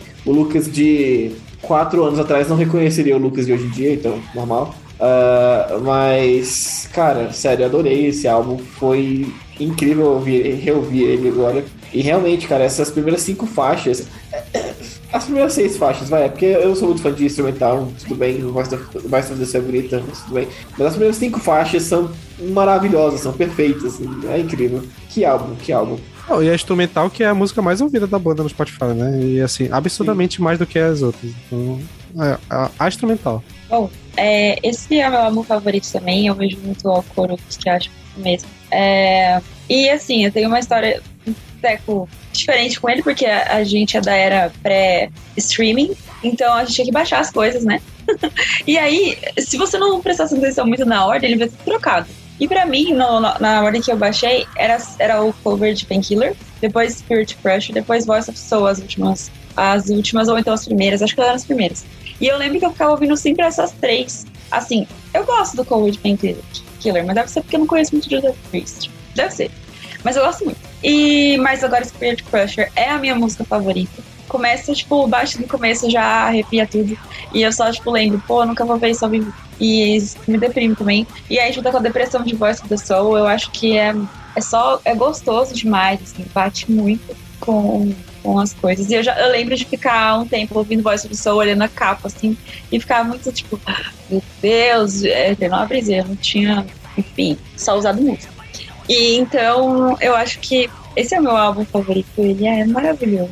Eu não consigo ter palavras para defini-lo além disso. Eu vou também nessa de vocês, que esse também é o meu álbum favorito. Pelo menos até então. Como eu falei, tem alguns álbuns que eu ainda não ouvi, prestando muita atenção. Mas esse álbum é um álbum que, desde que eu conheci o Def, eu tô sempre ouvindo ele. E por mais que eu não conhecesse a discografia, esse álbum eu conhecia e, caralho, é incrível. Eu acho que toda a mistura que eles fazem é maravilhosa. O vocal do Chuck aqui é o vocal que eu gosto. Eu gosto muito de, disso que ele faz, de ser mais rasgado, de ser é, mais brutal e ao mesmo tempo ele conseguir acompanhar lindamente, tanto na parte que tá mais brutal, na parte que tá mais prog, na parte que tá mais tech, enfim, é excelente. As linhas de baixo, putz, tem a. Toda, acho que praticamente todas as faixas desse álbum são icônicas. É, Voices of the Soul é uma música que, porra, como a Gabi falou, até quem não gosta de metal conhece, já ouviu gosta. E, porra, esse álbum é perfeito. A capa dele é maravilhosa. E são só elogios pra esse álbum. Pra quem foi moldado ouvindo Danny Filth, esse tipo de vocal do Chuck aqui, cara, esses gritos agudinhos, né? é, é, é, incrível, cara. Eu acho que é o meu trabalho de vocal favorito, apesar de não ser meu álbum favorito. Eu acho que eu ainda prefiro a trinca Tech Death assim, ele seria o quarto meu favorito, assim, mas assim, eu, eu acho ele incrível. É, ele às vezes até soa pra mim até um Melodef, mais do que Tech Def, assim, sei lá, tipo, acho que ele tem uma coisa assim, e uma coisa meio prog também. Sim. E, assim, eu gosto bastante dele, é, vocês já falaram bastante, então não tenho que ficar repetindo aqui. É, eu gosto muito de uma, eu não sei se chegou a ser citada, mas aquela To Forgive is To Suffer, que é uma música incrível. E eu também gosto muito da, da Bite, Pain, Bite, Bite the Pain, que é a segunda faixa, eu acho muito doido também. Então, assim, fora as que vocês citaram, né, a, a Spirit Crush é é, pra mim é melhor também, você clichê aqui. E a que o Lucas citou também. Mas, cara, é, acho que tem esse rolê todo, né? Eu, até pra re, reafirmar as paradas que eu falei no começo, tipo, essa coisa de esse álbum ser do Control Denial é, e meio que a gravadora forçou. O Chuck chegou a, a negar isso em vida, né? Falando que ele não, não misturava as duas coisas. Só que o maluco que é o, que é o vocalista do Control Denial, ele falou em 2010 numa entrevista que algumas músicas desse álbum eram do Control Denial que foram defilizadas pra vir pro Sound Perseverance. Então meio que acabou confirmando essa, essa parada aí que era boatos e tal. E assim, se tu for ouvir o Control Deny, ele é mais ou menos a sonoridade daqui um pouco mais leve pro lado heavy metal e com vocal limpo. Mas tu consegue fazer uma, uma relação entre as duas, as duas coisas, principalmente no instrumental. Então acho que faz sentido. Pra, é, vocês que não, não conhecem ainda, principalmente o Lucas, acho que vai gostar bastante do Control Denied. Pra, se gostou desse álbum, provavelmente vai gostar também. É um vocal meio power metal, heavy metal clássico, então deve agradar. E acho que é isso. Ótimo álbum, ótimo fim de discografia, né?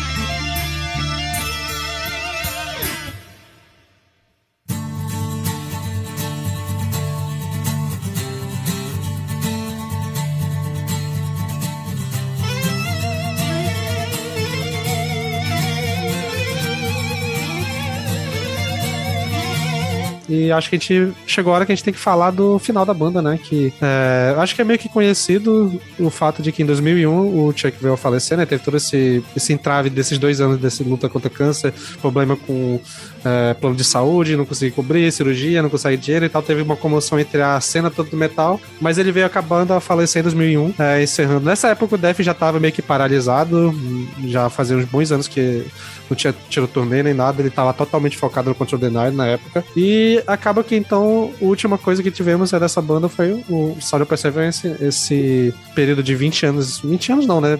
10 anos, 10 anos quase de, de publicação, né? Entre o primeiro e o último álbum, que ele conseguiu fazer sete álbuns incríveis e a banda fica por aí com esse falecimento. E aquela coisa dele saiu da, dos palcos para virar uma lenda e ser aclamado no gênero até hoje como um dos maiores nomes da história do metal. Né? Puta merda aqui, cara. Agora chegou nessa parte, eu tava ouvindo o Voice of the Sul aqui, eu tô com, com os olhos marejados aqui. Que merda, cara. Ah, é triste pensar que a gente não vai ver isso. Eu lembro que quando eles fizeram uma turnê aqui, Death Wall, foi uma coisa assim, não foi? Que algumas pessoas fizeram uma turnê aqui no Brasil. E aí eles tocaram algumas coisas e foi tipo só, gente, mas a alma do negócio não tá ali, sabe? Eu jamais, sei lá, pra mim seria a mesma coisa que ver das sete sem o John.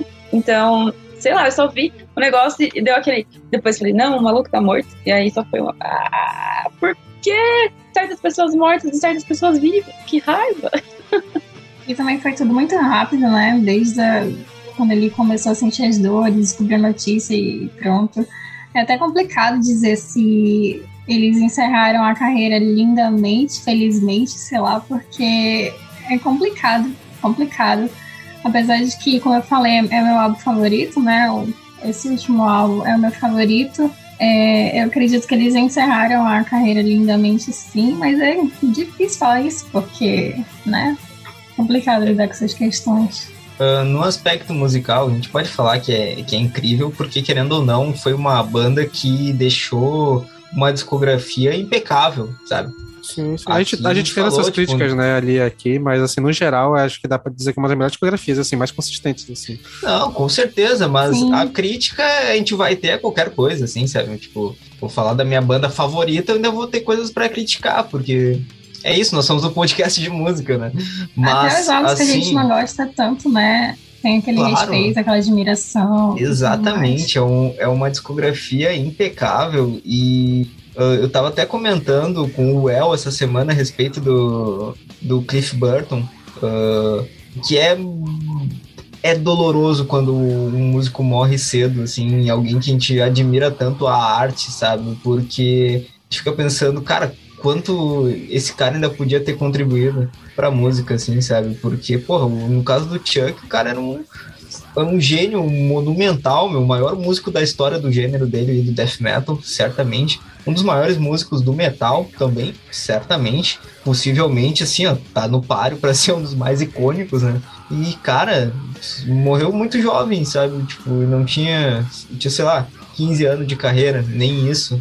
E o que esse cara podia ter feito, sabe? É, é complicado, assim, só que a parte que, que aquece meu coração é saber que, essa, que a obra dele é imortal, sabe? A gente tá aqui, sei lá, uh, e poucos anos, 21 anos depois da partida dele, comentando sobre a, a genialidade. E certamente daqui a 10 anos, daqui a mais 20 anos, ainda vão estar tá comentando o quão incríveis foram esses álbuns, o quão incrível foi a carreira do Chuck e, e a grandiosidade da obra dele para a perpetuação da música, do, desse gênero musical que a gente ama, né? E ele foi tão icônico, né, que até durante o velório dele mesmo, aquelas pessoas que tinham sido demitidas e tudo mais do, da banda compareceram, prestaram as condolências e tudo mais. Então você vê a importância que ele realmente teve, não só no quesito musical, artístico, mas também como ser humano mesmo. Ele tinha suas excentricidades, como a maioria dos gênios tem, né? Então, assim, eu imagino que foi uma perda gigante. A gente fica pensando como é que o gênero teria. Provavelmente o metal como um todo, principalmente o metal extremo, seria outra coisa se ele não tivesse morrido. Provavelmente a contribuição dele teria mudado muita coisa do que a gente vê hoje. E eu fico eh, pensando, cara, eu queria estar vendo isso, porque o, o jeito que ele levava a visão dele de música é, é basicamente o que eu ouço, né? Então, boa parte dos meus gêneros favoritos vieram do que ele fez e foram influenciado por ele. Então, realmente é uma pena, mas assim, realmente o que o Pelota falou, ele foi certeiro, cara. O que conforta é saber que enquanto existir metal, vai ter pessoas falando sobre death, vai ter pessoas ouvindo death.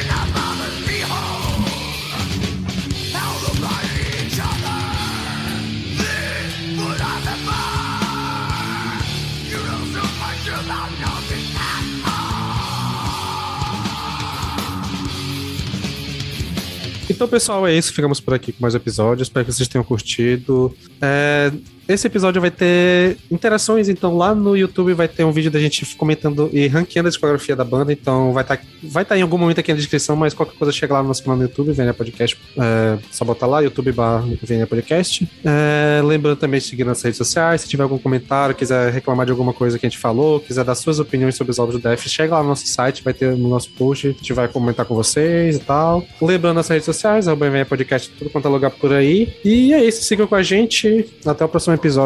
É nóis. E fiquem com a música Burning Hell da banda Possessed.